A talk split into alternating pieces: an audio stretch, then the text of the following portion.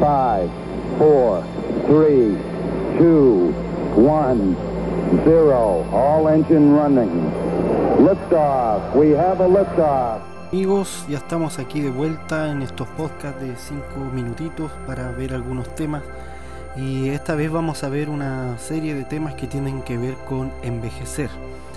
Eh, Salmo 103, 5 y vamos a revisar el Salmo 103 eh, a lo largo de, estos podcasts eh, que tienen que ver con este tema. Dice, el que sacia de bien tu boca, de modo que te rejuvenezcas como el águila.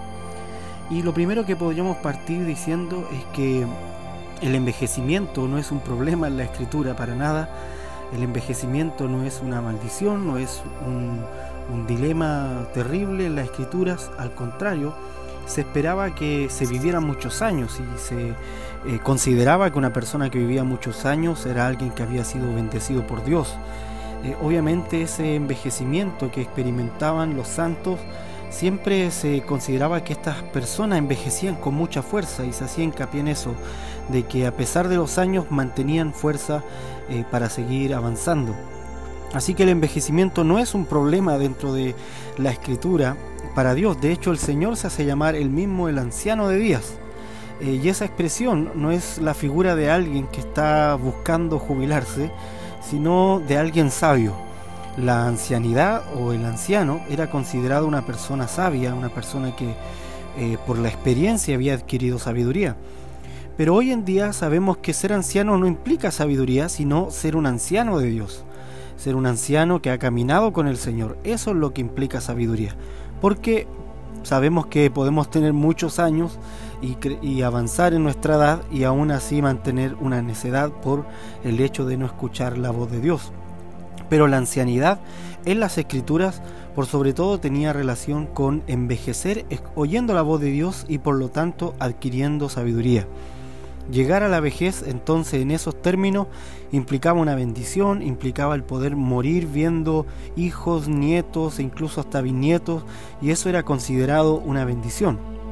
Ahora, hoy en día, en el sistema que tenemos de sociedad, eh, se considera la vejez como un problema, se considera la vejez como el ocaso de una vida, se considera la vejez como el caducar. El, envejecimiento es un dilema para la gente hoy en día, pero segunda de Corintios 4 nos dice, por tanto, no desmayemos. Segunda de Corintios 4, versículo 16. Dice, por tanto, no desmayemos. Y este es Pablo el que está hablando, una persona que había experimentado muchas cosas. Dice, no desmayemos. Antes, aunque este nuestro hombre exterior se va desgastando, el interior no obstante se renueva de día en día. Y es muy similar a lo que está diciendo David en el Salmo 103. Rejuvenezcamos como las águilas. Bueno, hay mucha historia acerca de que el rejuvenecer para las águilas implicaba una transformación completa y la verdad es que sea o no cierta esta historia eh, de la naturaleza, lo cierto es que aquí se está considerando al águila como una forma de rejuvenecer y ascender en alturas. Entonces, Pablo está diciéndonos lo mismo, deja que tu cuerpo exterior se desgaste, no te preocupes si aparecen las canas, no te preocupes si los párpados se te empiezan a caer, no te preocupes si parece que no tienes el cuerpo esbelto de antes, no te preocupes por eso, el exterior se va desgastando, pero el interior debe rejuvenecerse, el interior se renueva de día en día, el espíritu es el que no debe envejecer. Dice, porque esta leve tribulación momentánea produce en nosotros una cada vez más excelente y eterno peso de gloria. Entonces por fuera podemos envejecer todo lo que el tiempo haga en nuestro, en nuestro cuerpo para envejecerlo no debe dejarnos eh, con preocupación. Pero sí debemos estar atentos a no envejecer desde el espíritu.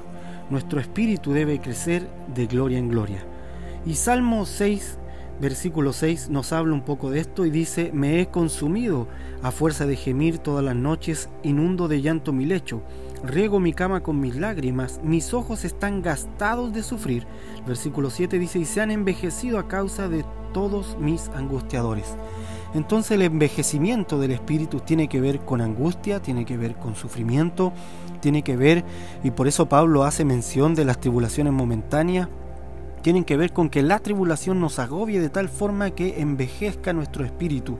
Y eso sí es preocupante, cuando nuestro espíritu, cuando nuestra alma se siente envejecida, se siente cansada de vivir.